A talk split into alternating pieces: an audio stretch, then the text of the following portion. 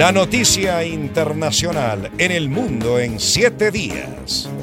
Según datos oficiales, desde el inicio de la invasión rusa contra Ucrania, 10.500 rusas embarazadas viajaron a Argentina para dar a luz en el último año. ¿Por qué se produjo esto? María Fernanda Utreras nos cuenta.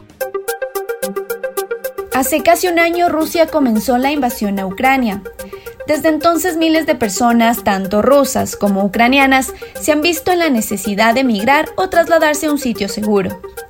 En Rusia se ha desatado el denominado turismo de nacimiento tras las diversas sanciones que se le han impuesto al país.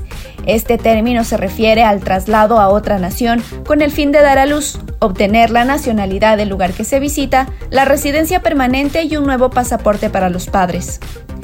En este caso, Argentina está recibiendo un alto porcentaje de visitantes rusos, especialmente de mujeres embarazadas. Este país del sur no requiere visa para los ciudadanos de Rusia y ofrece otras facilidades migratorias a todo aquel que la visite con planes de permanencia a largo plazo.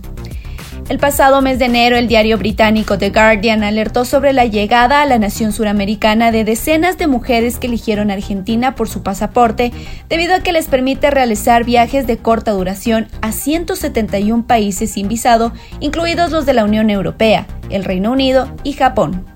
A diferencia del documento ruso con el que sus ciudadanos solo pueden ingresar a 80 países.